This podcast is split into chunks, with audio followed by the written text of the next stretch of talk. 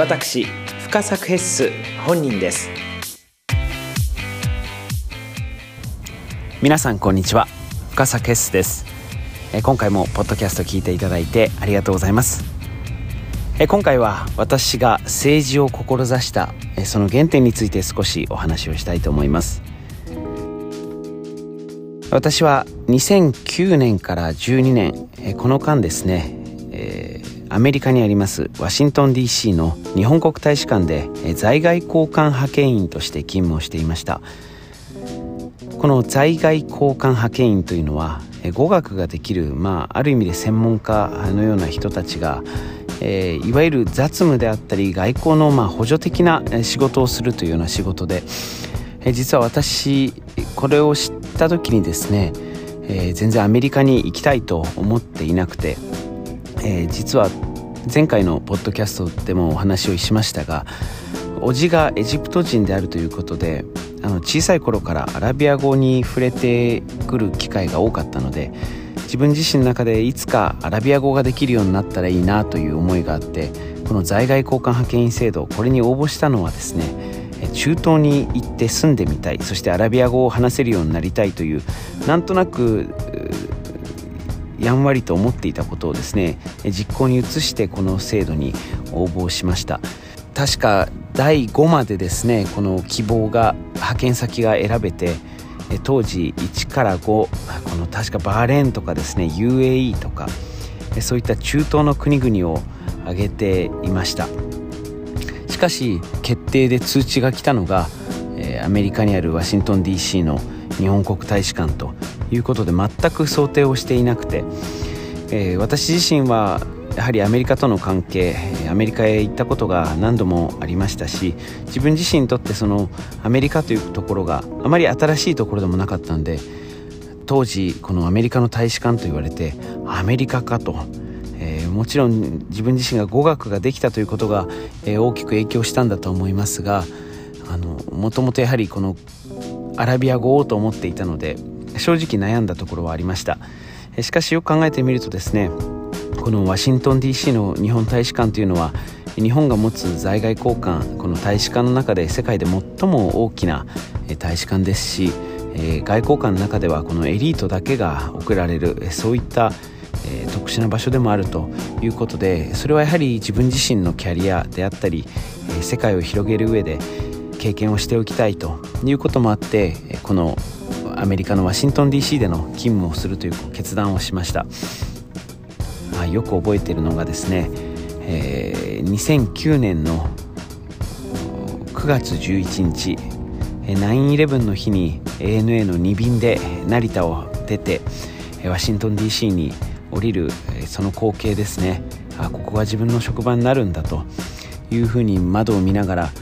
9-11だったので全て国旗が半旗になっていた。こういった光景を今もう本当に昨日のように思い出します。このアメリカでの大使館での仕事は主に日本から来る政治家日本人の政治家そして大臣、えー、総理大臣のですねいわゆる受け入れに関わる業務を担当していまして本当にアメリカワシントン DC というのは多くの政治家や大臣もちろん外務大臣や防衛大臣その他もちろん IMF などもありますので財務大臣毎年必ずいらっしゃいますそういったところの受け入れであったりもちろん日米首脳会談で訪れる日本の首相そういったところの受け入れを、えー、ほほぼほとんど全てのですね閣僚を担当したと思います中でも思い出に残っているのは、え政府専用機の運用に際してアメリカ側と調整をしたりもちろん、え日本から総理または大臣が来ますと先方の警護警護側と調整をするので、えー、皆さんもよく知っていると思いますがシークレットサービスとの調整をしたりホワイトハウスにどうやって入るのかホワイトハウス側と調整をしたり、えー、そういったことをやってなんだか映画の世界の中に生きているような、そういった気分もありました、えー、実はこのお話をしているのはですねやはりこのアメリカン大使館で見た世界というのが私の中で政治を志す原点になったからです、えー、その理由は大きく2つあります、えー、1つ目はですね、えー議員による日本の議員によるその外交の現場、えー、多くのですね国会議員日本の国会議員がワシントンに来るのでさまざまな場所を同行したり、えー、日程のアレンジをしたり、えー、担当しましたけれどもかなり多くの議員がですねいわゆる知日派と呼ばれるアメリカの学者さんですね、えー、学者さんとの面会これをしていくことが多かったです、えー、本当に著名な人で言いますとマイケル・グリーンだったりシーラ・スミスだったりケント・カルダそういった名前皆さんも聞いたことあると思います。当時はケビン・メアという人もちょっと話題になりましたがそういった人たちとの面会これをすることが大変多かったように思います。でこういった日本から来る政治家がですね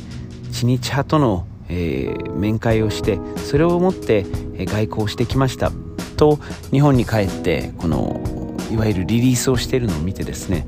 本来政治家というのはですね、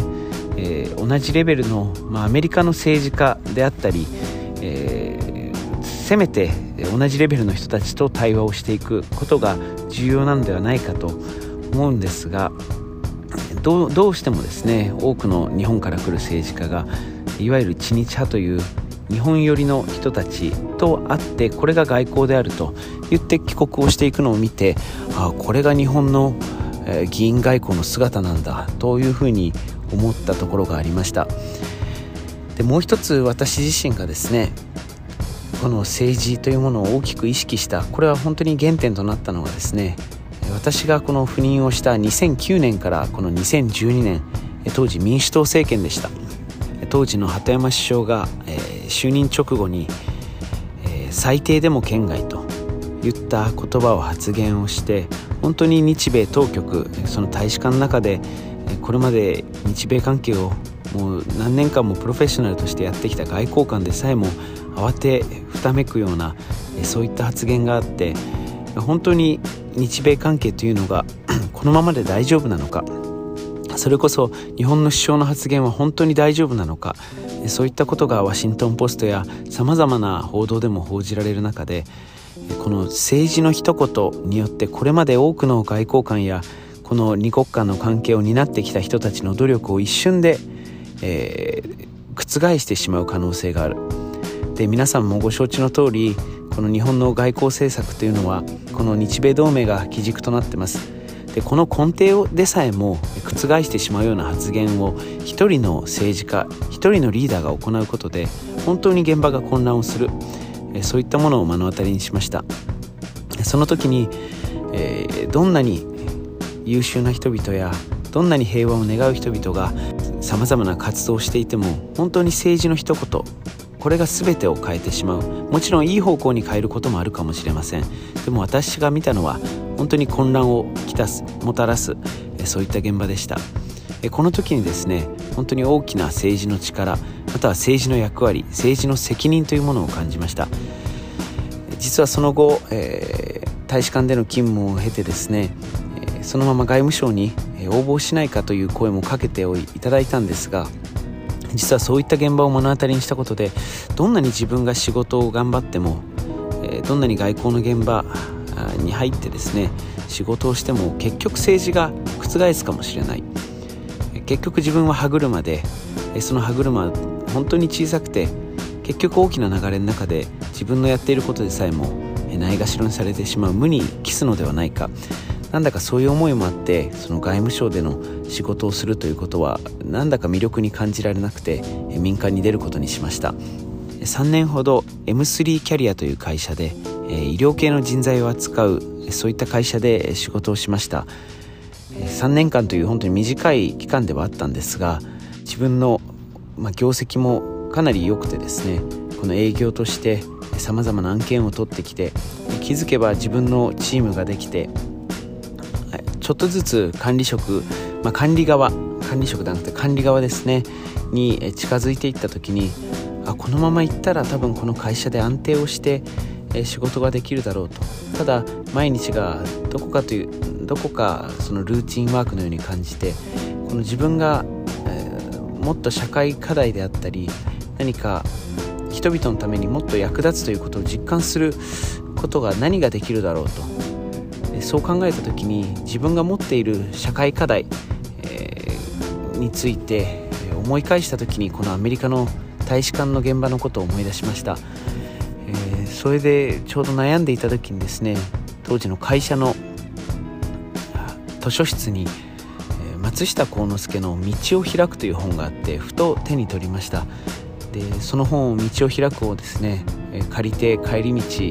読みながらふとあ松下整形塾という組織があったなということを思い出しその場で携帯で検索をしたら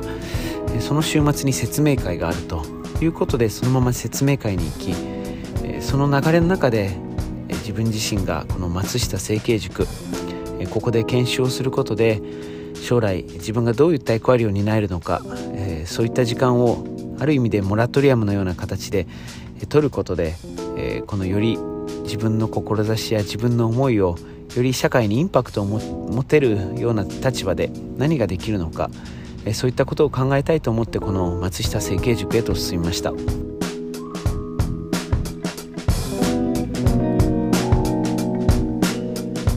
皆さんポッドキャストをお聞きいただきましてありがとうございました。今回のエピソードはここまで。ぜひ次回のポッドキャストもお楽しみに。深作ヘッス本人でした。